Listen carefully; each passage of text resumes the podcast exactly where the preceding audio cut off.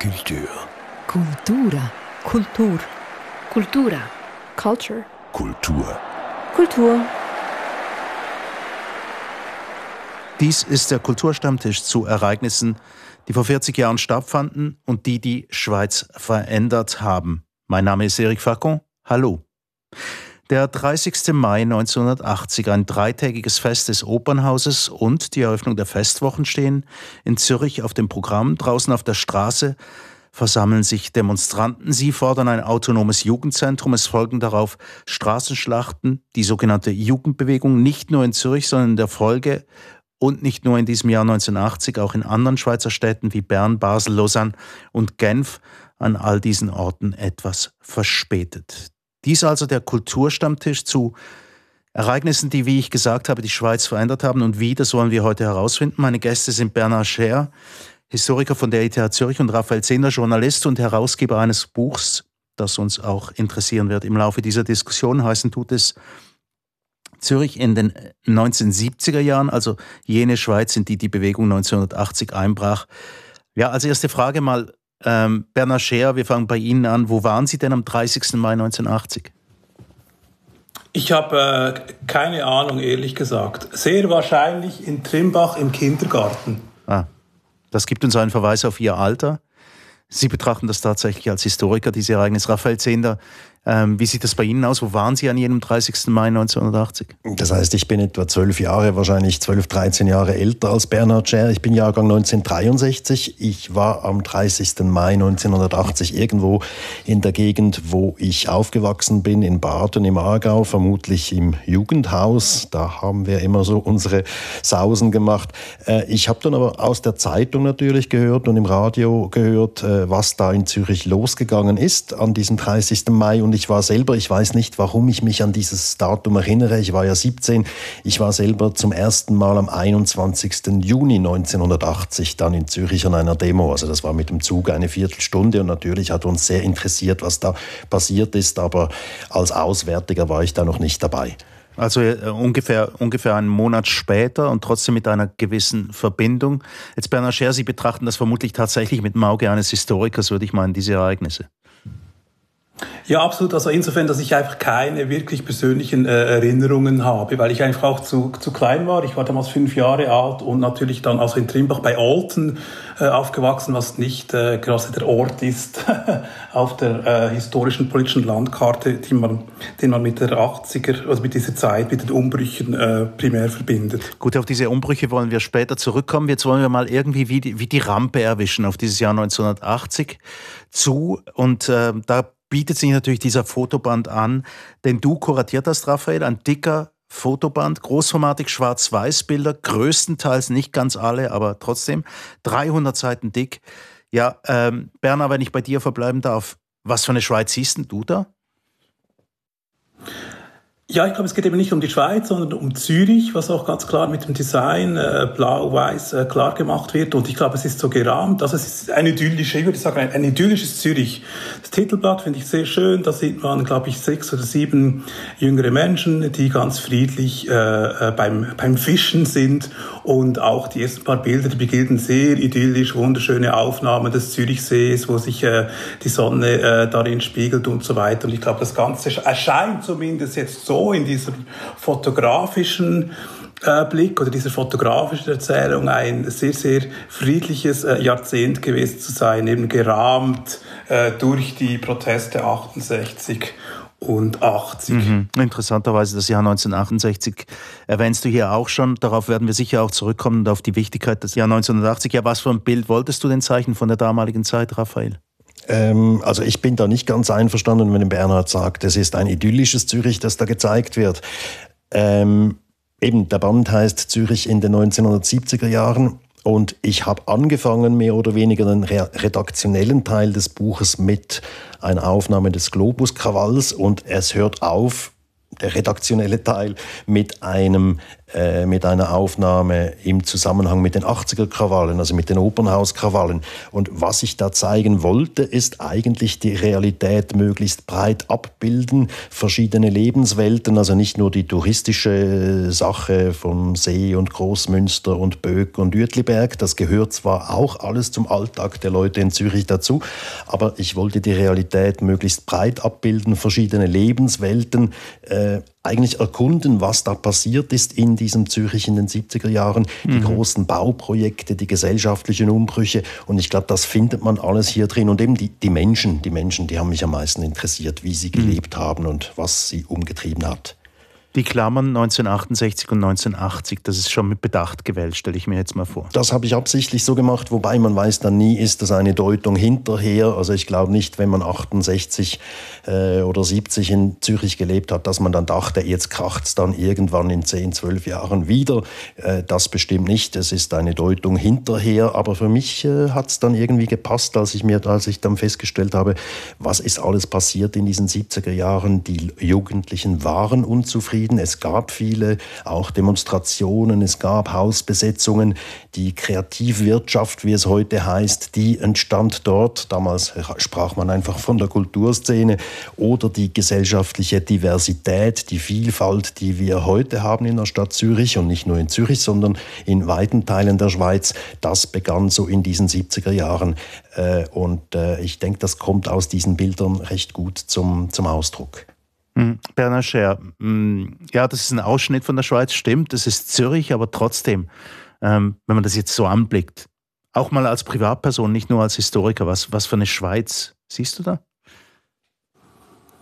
Ja, es ist eine Schweiz oder ein Zürich, das eben beginnt äh, schwarz-weiß, relativ äh, geordnet. Äh, schon würde ich sagen, die Leute sind mehrheitlich äh, schauen glücklich in die Kamera rein, so beginnt es zumindest. Und dann, äh, ja, also mündete es dann in, ein, in die Farb, farbige ähm, Fotografie. Und ja, also wenn man das genauer betrachtet, ist eigentlich so eine Dokumentation oder auch eine Mikrogeschichte. Oder wenn man die, die, die Bilder sind äh, wirklich teilweise großartig ausgewählt. Und wenn man die dann näher betrachtet, dann äh, sieht man vielleicht auch ein bisschen auch im Zeitlupentempo tatsächlich die vielen äh, sozialen, äh, gesellschaftlich, kulturellen äh, politischen Veränderungen an einem äh, vorbeiziehen. Und man kommt natürlich schon auch, äh, man kann schon auch erkennen, die Konflikte, die äh, da äh, natürlich im Hintergrund ähm, brodeln. Ich glaube tatsächlich, also es ist eine breite, sehr, eine breite Auswahl, sehr äh, ein breites Bild, das da entsteht. Ich glaube,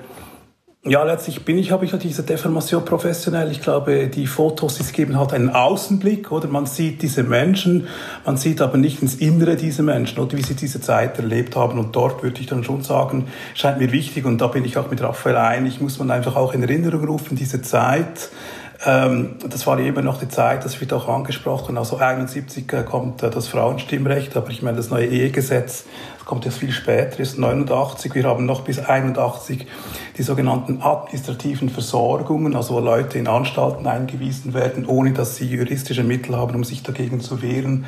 Äh, Stichwort auch für, für den Kinderwesen. Wir haben beispielsweise auch noch bis 374 äh, die Aktion der Pröventute, also die, die Kindswegnahmen an den äh, sogenannten fahrenden Familien, den, den jenischen und, was auch angesprochen wird, die ganzen Überfremdungsinitiativen mhm. dieser Zeit, also Stichwort Schwarzenbach, wo ab wir aber erst jetzt beginnen, uns eigentlich zu fragen, ja, okay, aber was hat denn das genau ausgelöst und bedeutet und bewirkt für diese Leute, die wir in diesem Fotoband sehen, diese sogenannten Gastarbeiterinnen und Gastarbeiter, die haben in diesen Szenarien, in denen sie fotografiert sind, eben, äh, eben meistens fröhlich äh, drin blicken. Und erst jetzt beginnen wir zu begreifen, wie schlimm das beispielsweise für die sogenannte äh, Gastarbeiter in, den, äh, in der Schweiz waren. Was man nicht vergessen darf, das war die Zeit des Kalten Krieges und das merkt man hier im Buch auch. Also die Armee beispielsweise, die spielt eine deutlich wichtigere Rolle.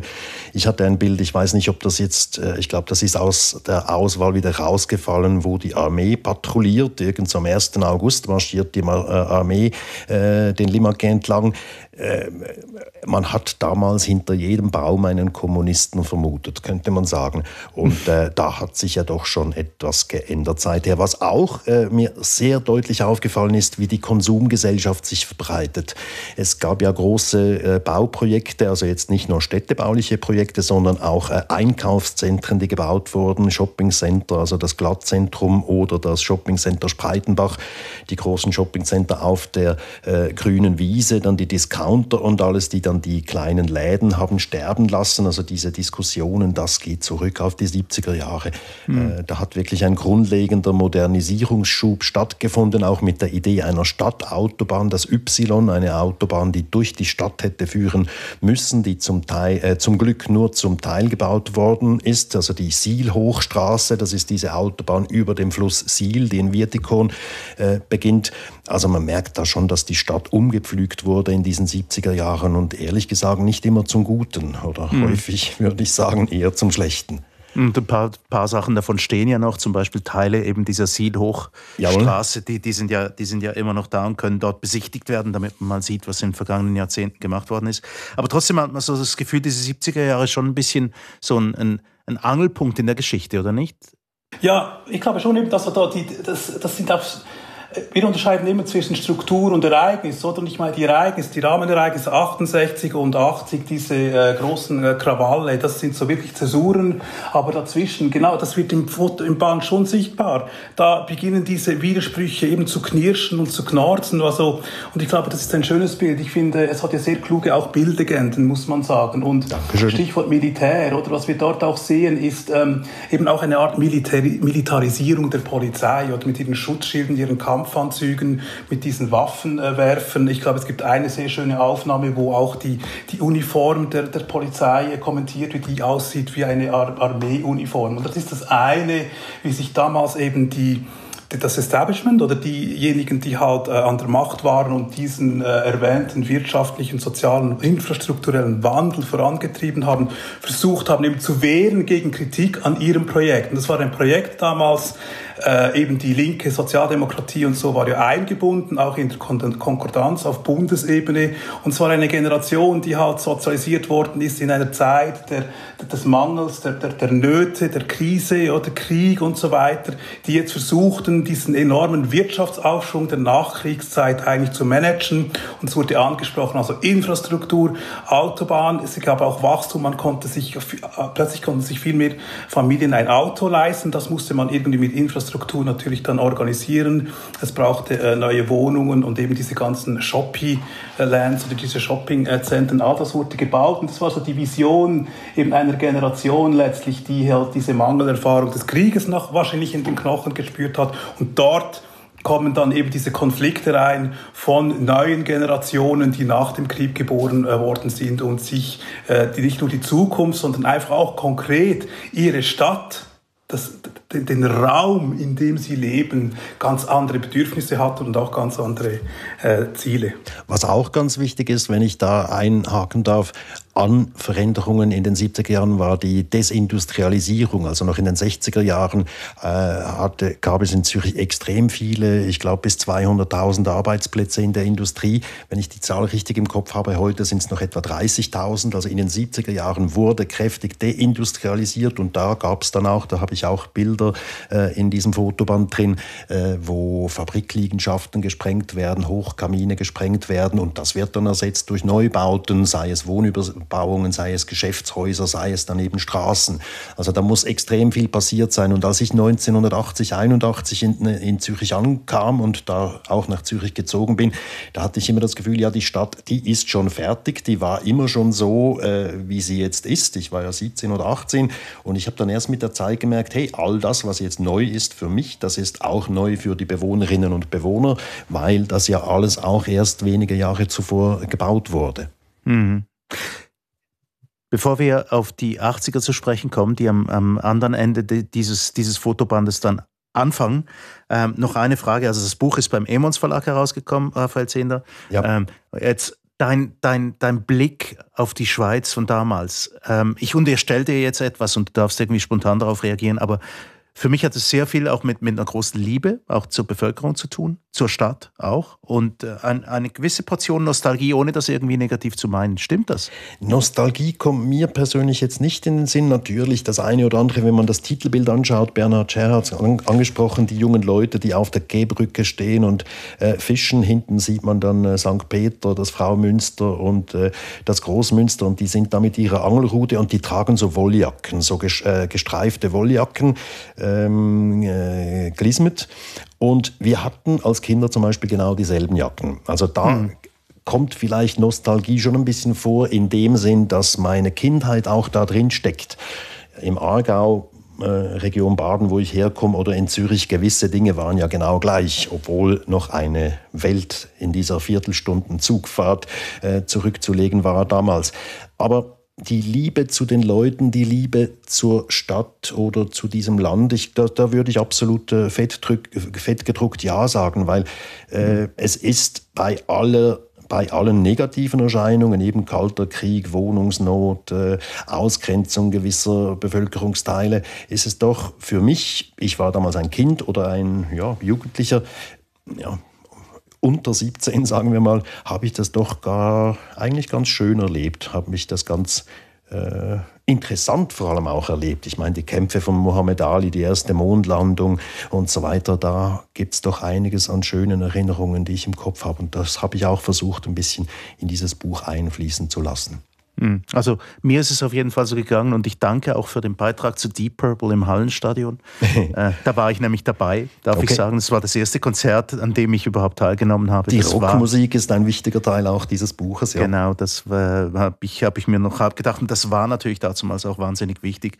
Ähm, wir sind ja in einem ähnlichen Alter, Raphael. Genau. Äh, äh, und ich und wir haben das damals auch äh, recht aus der Nähe erlebt. Ähm, jetzt eben dieser, dieser Blick auf die Schweiz der 70er Jahre, der führt, äh, der hat als, als quasi als, als Ende einer Zeitperiode, kann man sie ja so vielleicht so auffassen, auch aus der Sicht von Historikern und Historikerinnen, dass jetzt irgendwie jetzt beginnt ein neues Zeitalter. Dieser 30. Mai 1980. Sind die 70er Jahre wirklich, also das, was man in dem Buch sieht, ist das wirklich, führt das wirklich so zwingend zu dem, was dann passiert ist an diesem 30. Mai? Zwingend würde ich sagen nicht. Ich weiß nicht, welche Entwicklungen zwingend sind, aber man könnte dieses Buch oder die Ereignisse in Zürich in den 70er Jahren schon so lesen, dass die jungen Leute zunehmend frustriert und wütend wurden, weil sie immer äh, zu kurz kamen. Sie hatten keine eigenen Räume, wo sie ihre eigenen äh, Dinge machen konnten. Ich erinnere mich, das zitiere ich in diesem Buch auch, als das Schindlergut, ein Jugendzentrum, äh, geräumt wurde, das die Jugendlichen besetzt hatten, war das 1979, wenn ich es recht im Kopf habe. Das wurde geräumt und in der NZZ mhm. stand dann, ja, die, äh, sie hätten ein Ultimatum gehabt, weil äh, also man, äh, die Stadt hätte ihnen, diesen Jugendlichen ein Ultimatum gesetzt, weil sie die Öffnungszeiten nicht einhalten wollten. Also die Jugendlichen wollten längere Öffnungszeiten, wollten mhm. wahrscheinlich lauter und mehr machen, lautere Musik und so. Und an solchen Dingen scheiterte es damals. An solchen Dingen entzündet sich, entzündete sich der Unmut. Und äh, man sieht auch in diesen Aufnahmen, dass schon die ganzen 70er Jahre hinweg die Behörden recht repressiv vorgegangen sind gegen die jungen Leute. Hinterher kann man dann sagen, ja, natürlich, irgendwann musste es dann zum größeren Knall kommen. Aber mhm. ich weiß nicht, ob man das das im Moment damals gesehen hat. Ich denke es eher nicht. Was meinst du dazu, Berner?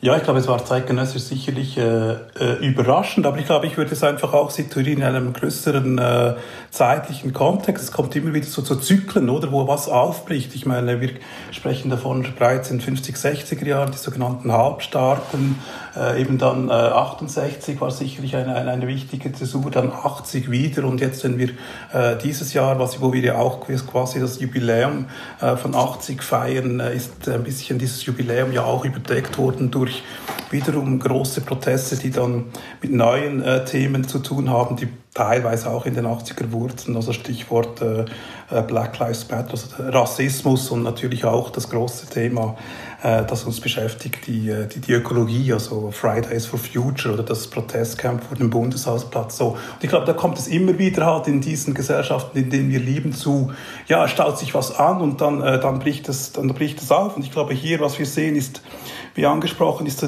eine Übergangszeit, oder tatsächlich von einer Industrie. Wir sprechen heute, Industriekapitalismus oder Industriegesellschaft mit sehr, sehr harten, starken sozialen Gegensätzen zwischen oben und unten, auch in der Schweiz, mhm. oder bis wirklich Krieg, äh, Nachkriegszeit. Und dann äh, diese sozialen äh, Gegensätze, die werden ein bisschen nivelliert. Und die gibt es immer noch, aber ich meine, die, die soziale Unterschicht, vor allem die Schweiz, die kann dann aufsteigen. Das kommt zu einem Wandel von Industrie zu Dienstleistungsgesellschaft, sehr schön dargestellt in diesem Fotoband, eben nach dem Bedarf dann auch neue Büroräumlichkeiten zur Verfügung zu stellen, um eben diesen Wandel halt äh, zu begreifen und auch mit den neuen Möglichkeiten, die man hat, eben Konsum, also Konsummöglichkeiten auch zur Verfügung äh, zu stellen. Und ich glaube, diese sozialen Gegensätze, die gehen äh, zurück äh, in dieser Zeit, würde ich sagen, unter der alten, unter der alteingesessenen, sage ich mal, schweizerischen Bevölkerung. Und dass halt da jetzt neu äh, hoch äh, quasi reinkommt, ist ein Gegensatz zwischen Eigenes und Fremdes, also die ganze Thematik Gastarbeiterschaft, wobei man häufig eben auch sagt, ich meine, die Unterschicht wurde einfach in der Schweiz, sie verschwindet nicht, sie wurde halt dann einfach, also technisch sagen wir häufig Class und Race fallen dann zusammen, weil halt äh, die äh, Unterschichten dann halt äh, vor allem von äh, Migrantinnen und Migranten ähm, diese Positionen eingenommen wurden. Du hast vorher ein Stichwort äh, eingebracht, nämlich die Erwachsenen, die den Krieg erlebt hatten. Diese Generation, die aufgewachsen mhm. ist mit, mit einer Zeit der Entbehrung natürlich, die der, der Krieg ausgelöst mhm. hat. Und jetzt kommen mhm. ähm, ihre Kinder, die mhm. sind jetzt jugendlich und, und mhm. wachsen nicht in der gleichen Welt auf. Das, mhm. das erleben wir doch da, oder?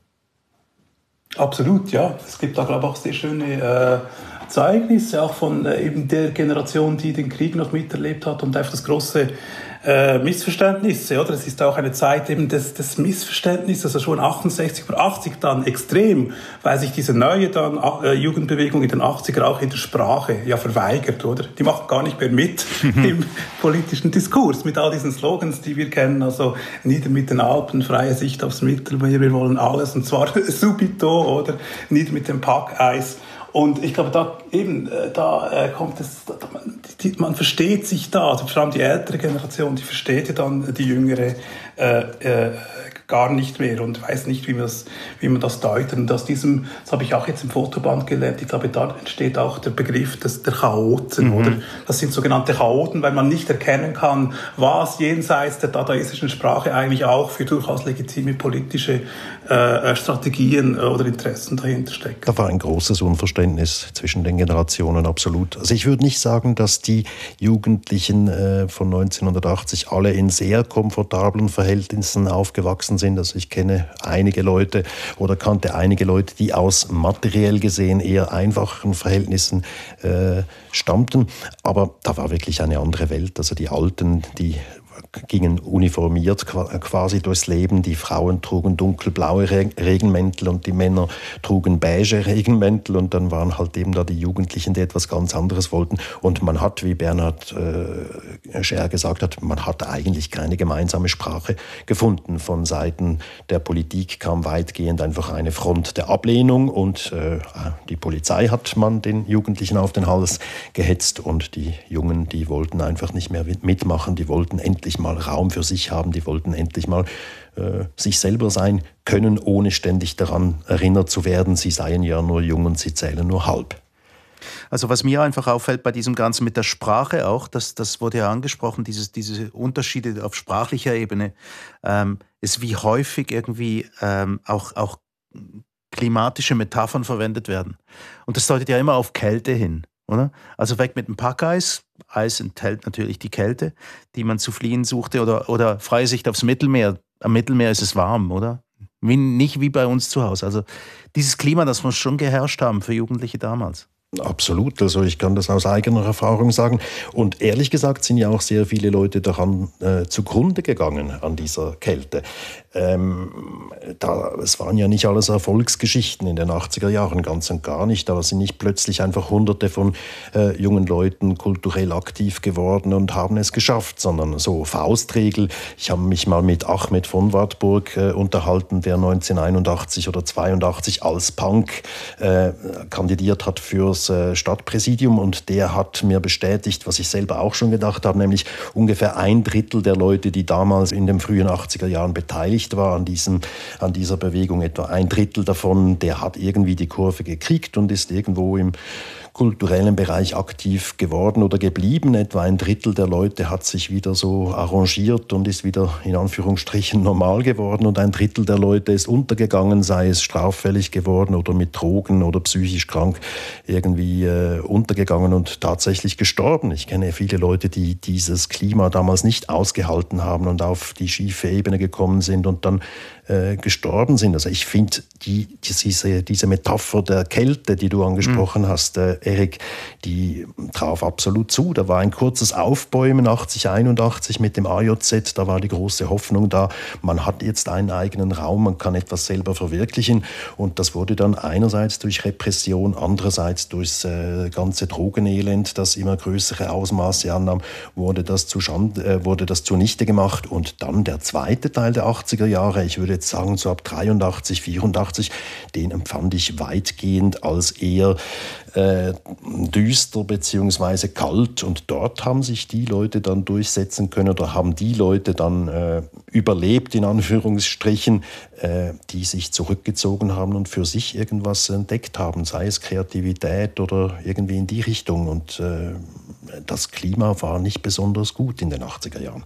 Hm. Was würdest du sogar sagen, dass es ja eventuell sogar noch düsterer war als in den 70er Jahren? 70er Jahre muss ich sagen, ja, 70er Jahre kann ich nicht aus eigener Erfahrung so nah nachvollziehen, aber den, in den frühen 80er Jahren hat man ja, man war so ein bisschen getrieben vom Optimismus auch, dass man jetzt eben was auf die Beine stellen kann und das funktionierte dann nicht.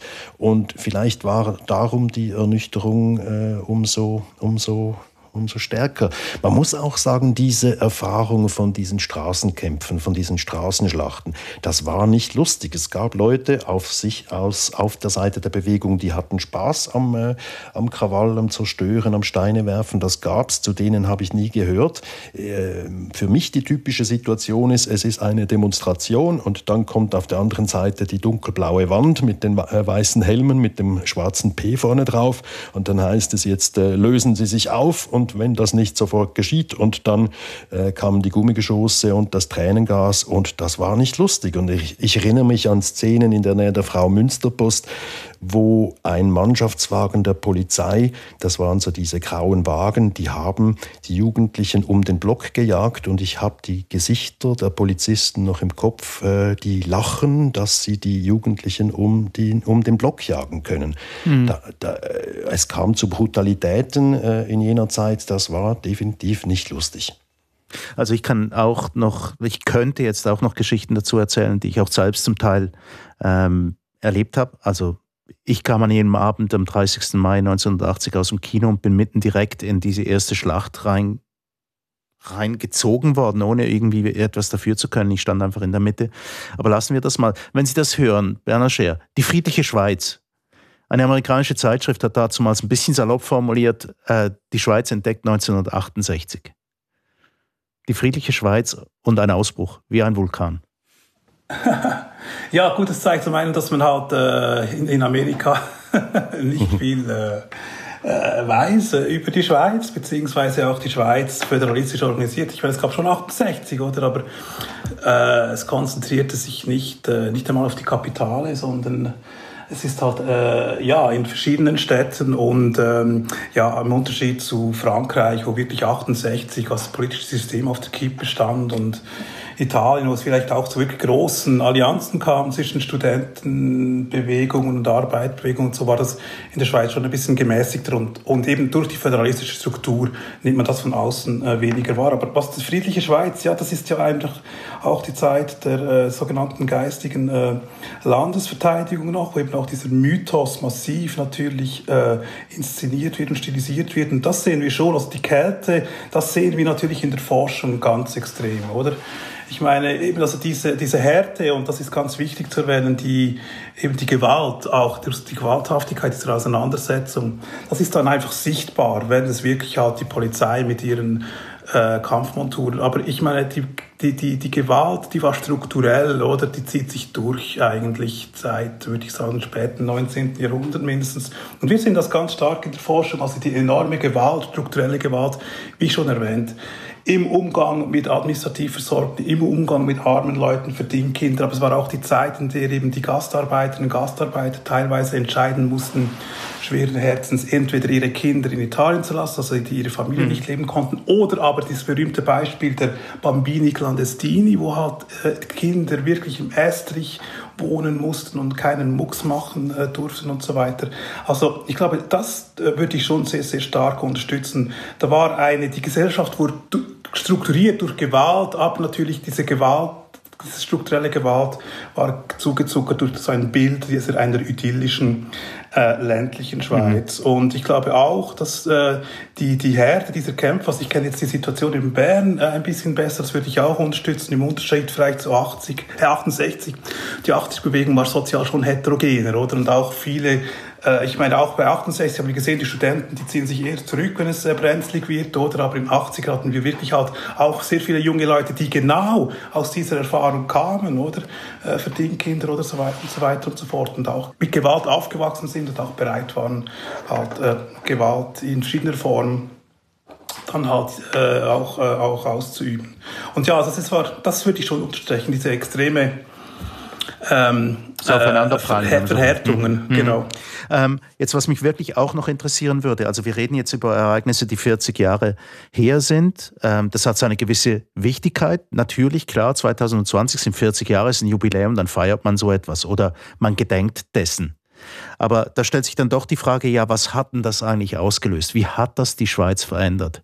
Was haben die Ereignisse vom Mai 1980 Kurzfristig konnte man das ja beobachten, was das getan hat, auch in anderen Städten in der Schweiz. Aber was meinen Sie, Berger, was hat das an der Schweiz geändert? Ja, ich glaube extrem viel. Also jetzt schematisch gesprochen spricht man häufig davon, also 68, das war wirklich die Weltrevolution, das ganz, ganz Große, oder? Auch sehr theoretisch und in der Sprache und dann die Missverständnisse zwischen den 68er Veteranen, die dann die 80er gar nicht mehr verstanden haben. Äh, 68 durch die bestehenden Institutionen, also die SP, aber auch teilweise nein, aber 80 dann wirklich, glaube ich, im Kleinen. Und äh, Raphael, du hast da ein sehr schönes, äh, glaube ich, auch Lied ausgewählt, es geht ums Quartier. Mhm. Und ich glaube, 80 war wirklich dann konkret umsetzen, oder? mit Quartierläden, mit diesen ganzen äh, Kulturzentren, aber auch also die ganzen Häuserbesetzungen äh, in Bern, äh, Zaffareia, aber auch versuchen, die ganzen Genossenschaften aufzubauen, neue Formen von Konsum, also halt auch Bioläden und, äh, und so weiter und so fort. Äh, in Bern damals auch die Gassenarbeit, die wichtig geworden ist, Xenia, also die Arbeit äh, mit und für Prostituierte beispielsweise, das Fixerstübli. Also ich glaube dort, ja, ich glaube die 80er Bewegung in dem Sinne hat wirklich hat versucht, konkret und im Kleinen, also im Quartier oder in der Stadt, eigene äh, Strukturen äh, aufzubauen in dieser Zeit. Und ich weiß nicht, Zürich ist da vielleicht etwas anders gelagert, aber in Bern spricht man schon davon, dass, das extrem wichtig war, weil dann, es war eben diese bürgerlichen Regierungen da, damals noch, diese enorme Härte. Und ich glaube, das hat dann wirklich dann auch dazu geführt, dass dann 92, glaube ich, in Bern die Wende kam mit der rot-grün äh, Mitte-Regierung aus dieser Bewegung hinaus und die seither eigentlich viele dieser Institutionen und Strukturen, die aus der Bewegung erschaffen worden sind, Paradebeispiel Reitschule beispielsweise, jetzt auch politisch äh, weiterentwickelt hat und weitergestaltet. In, äh, in Zürich kam ja diese Wende, wenn ich mich richtig erinnere, um 1990, dass dann äh, die linksgrüne Stadtregierung äh, kam und die äh, Linken und Grünen im Gemeinderat, also im Stadtparlament, äh, äh, vorwärts machten. Ich glaube, der größte Unterschied jetzt, wenn ich sehe, wie das 80, 81 war zu heute, der größte Unterschied ist, dass die sogenannte alternative Kultur heute doch mehr Platz hat, auch wenn sie nicht sehr viel mehr Geld bekommt als damals aber hm. sie hat mehr äh, Platz bekommen und mehr Wertschätzung auch bekommen. Sie ist so zum Standortfaktor geworden. Man spricht von der Kulturwirtschaft jetzt. Da hat, äh, viele Leute haben da gemerkt, dass da auch etwas erwirtschaftet wird. Äh, also Geld zum Beispiel, aber vor allem auch Ideen. Ähm, eine lebendige Kulturszene ist wichtig für den, für den Standort. Ähm, mhm. Gerade in dieser auch, Zeit muss man das erwähnen, muss man jetzt auch da, noch sagen. Entschuldigung für den kurzen Unterbrach. Das muss man besonders erwähnen. Jetzt, wo die Kulturstrukturen vor die Hunde gehen, kann man so sagen. Was mir auch auffällt, jetzt, wenn ich vergleiche damals und heute, jetzt, wenn ich wieder an mein, äh, meinen Bildband Zürich in den 1970er Jahren äh, anknüpfe und daneben den Bogen mache über 1980 bis heute, die Gesellschaft ist diverser geworden, die Ge äh, Gesellschaft ist vielseitiger geworden worden. Äh, Stichwort LGBT zum Beispiel oder äh, Migration, äh, Frauenrechte und so weiter. Da hat sich doch, auch wenn es langsam geht, hat sich dadurch auch etwas bewegt und das hat zu tun mit den 70er Jahren, mit der Dynamik, die damals nach 68 in Gang gekommen ist, hat aber auch zu tun mit, den, mit der Generation, die 1980, 81 stark aktiv war und teilweise immer noch ist. Da haben sich die Wertvorstellungen schon etwas verschoben hin zu, äh, zu mehr individueller Freiheit, auch zur einer vielleicht noch größeren Aufmerksamkeit auf strukturelle Ungerechtigkeiten und strukturelle Ungleichheiten. Und ähm, ja, so vorsichtig finde ich, wenn man die Gesamtgesellschaft anschaut, kann man dadurch doch optimistisch sein und denken, es war nicht alles vergebens, was man da 1980, 81 teilweise doch auf schmerzhafte Weise äh, erlitten hat. Hm. Aber das Stichwort der Kälte, um nochmal auf die klimatische ähm, Metapher zu kommen, zum Schluss, diese Kälte, die verspürt man heute nicht mehr ganz so, wie man sie damals verspüren konnte. Ich finde, wenn ich zuerst das Wort äh, mir schnappen darf, ich finde, man merkt sie nicht mehr auf dieselbe Art wie damals, hat aber auch für mich jetzt damit zu tun. Ich war damals 17, 18, 1980. Ich bin heute äh, 58. Da hat man automatisch eine andere Position. Was mir auffällt, ist, Jetzt, wenn ich durch Zürich gehe, in den Quartieren draußen, da merkt man noch, dass Zürich, das ich kannte, teilweise in der Innenstadt, da ist alles durchasphaltiert, durchorganisiert, durchoptimiert. Äh, klar hat es überall Straßencafés und so weiter, aber ich weiß nicht, ob das da einfach die klimatische Kälte, die man damals hatte, durch noch viel stärker ersetzt wurde durch die Kälte des, des Geldes und des Quadratmeterpreises und des Umsatzes. Also es sieht zwar alles schön aus und modern und cool und hip, aber ob dann das Herz wirklich dabei ist oder ob mehr Platz da ist für das Herz, das äh, wage ich manchmal doch schon ziemlich zu bezweifeln. Bernhard? Ja, ich würde das absolut unterstützen. Also ich glaube, es ist ein länger, ich sehe ein längerer Prozess. Ich meine, es geht um äh, die Schweiz ist warm äh, zu, zu denen, die dazugehören, mhm. oder? In diesem sehr komplexen System, was wir haben, Konkordanz, föderalistisches Wir. Und alle Minderheiten müssen sich da reinfeiten, oder? Also es beginnt ja schon mit den katholischen Minderheiten im 19. Jahrhundert, die Frauen und so weiter und so fort. Und 68, 80, so ist das Wir ist, ist, ist, ist größer geworden. Aber ich glaube schon, also jetzt ganz aktuell, ich habe mir schon überlegt, ich meine, die Art und Weise, wie wir jetzt in der, in der Pandemie halt relativ schulterzuckend einfach in Kauf nehmen, dass ältere Leute halt sterben an Corona, oder? Wir haben die höchsten Zahlen in Europa. Das, das, das ist eine große, große Kälte. Oder auch die, äh, die äh, Konzernverantwortungsinitiative, die ja eigentlich angenommen worden ist vom Volk, aber leider von den Ständen nicht, oder? Dass man nicht in der Lage ist, halt zu erkennen, Leute ganz außen oder? Außerhalb von Europa, die aber irgendwie mit uns wirtschaftlich in einer Beziehung stehen, dort ist, glaube ich, gibt es, würde ich schon sehen, sehe ich eine gewisse Kontinuität von so einer Härte und Kälte einfach gegenüber jenen, die es noch nicht geschafft haben oder die aus strukturellen Gründen gar nicht schaffen können, in diese konkordante Wir einzutreten. Und was übrig bleibt oder was noch nicht gelöst ist von der 80er-Bewegung, würde ich sagen, auch, ich meine eben das Migrationsthema, wir haben immerhin noch, immer noch 25 Prozent der Leute, die in der Schweiz leben, die einfach politisch keine Mitspracherechte haben, oder?